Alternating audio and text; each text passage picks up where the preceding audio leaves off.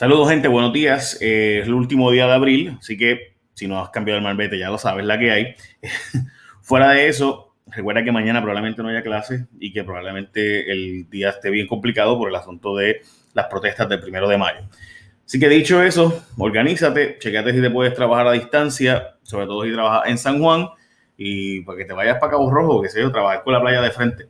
Bueno, anyhow, vamos a la noticia más importante de hoy. Hay una exclusiva Hoy la nuestra, ¿se acuerdan que la tiramos de los acuerdos finales de Hacienda? Está hoy en el vocero y yo creo que es bien importante que los otros medios lo recojan.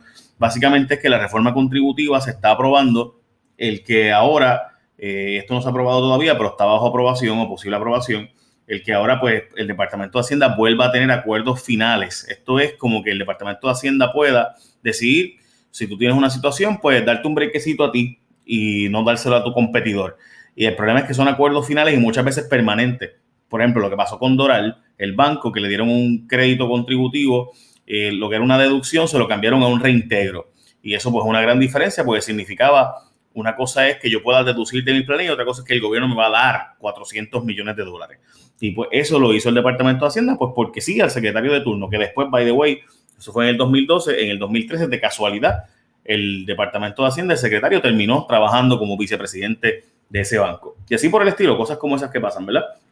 Eh, así que más información, por si acaso, está en el link que puedes leer la información de por qué eso te afecta a ti. Por ejemplo, pone a un competidor tuyo a pagar menos contribuciones e impuestos que tú, pues eso le da una ventaja y pues el secretario de Hacienda pues tendría esa facultad de nuevo. Esa facultad la tenía el secretario y Zaragoza se la pidió quitar y cuando era secretario el cuatrienio pasado, pero ahora se la quieren devolver.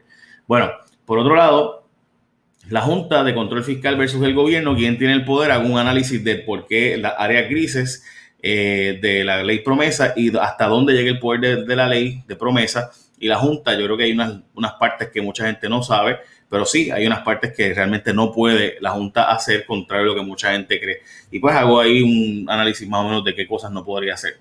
Y si lo lees, pues vas a entender mi punto. Finalmente viene el billete de FEMA, o por lo menos eso se supone, el gobierno federal FEMA lograron un acuerdo para comenzar la fase de reconstrucción y las mejoras en el gobierno de Puerto Rico y las mejoras en general en Puerto Rico. Y FEMA solo había desembolsado dinero para tener la crisis inmediata, pero ahora está cambiando, ¿verdad? Y lo que tardaba en Puerto Rico 10 o 11 días, en Puerto Rico estaba tardando básicamente casi cuatro meses. Y pues eso está ahora negociándose y pues ya finalmente hay unos acuerdos sobre el nuevo día. En la página 8 puedes leer un poco más y si lees obviamente el resumen, pues hay un poco más de detalle. Se está investigando si el revoltillo de T-Mobile Sprint, ese merger, esa fusión, realmente es legal o no, porque eh, podría haber no competidores suficientes y están creando un monopolio de solamente tres empresas grandes en Puerto Rico y en Estados Unidos y lo que eso pudiera implicar. Así que esta, esta fusión que ya se anunció no necesariamente es segura porque pudiera no eh, aprobarse finalmente. Y de hecho, hay una historia de Wired que la puse ahí como link por si acaso quieres verla eh, y por los peligros de esa, de, de esa transacción. Edificios públicos no ha decidido todavía si va a la quiebra o no. La AFAF no ha determinado si el gobierno va a pedir protección de quiebra para eh, edificios públicos.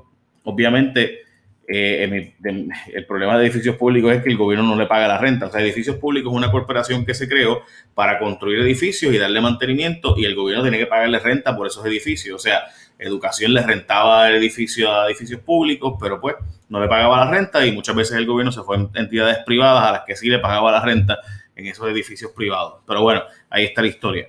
Eh, el contrato de Higgins y la Autoridad de Energía Eléctrica, Georgina Navarro está planteando eliminar el bono eh, que pudiera ser de 450 mil dólares. Para mí, en todo caso, que le eliminen el sueldo y le dejen el bono, porque el bono está atado de productividad.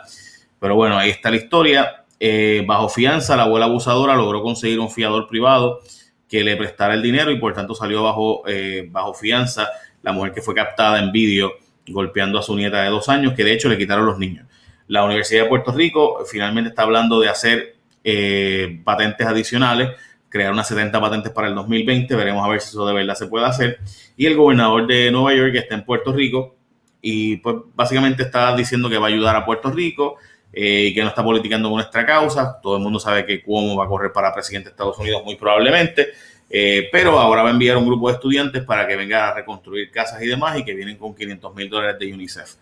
Eh, básicamente esas son las noticias más importantes. También está mi columna, está en primerahora.com. Se trata hoy de si vamos a protestar mañana, contra quién debemos protestar y quiénes fueron los que causaron esto y demás. Así que nada, tiene una serie de propuestas de cuáles recortes debe hacer la Junta que no sean los recortes de las zonas de las personas más vulnerables. Así que puedes escucharlo, puedes verla, perdón, en primerahora.com, está en mi Facebook también, aquí mismo.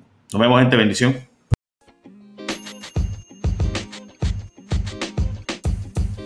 The podcast you just heard was recorded with Anchor. If you want to make your own, download the Android or iOS app completely free from anchor.fm slash podcast. That's anchor.fm slash podcast.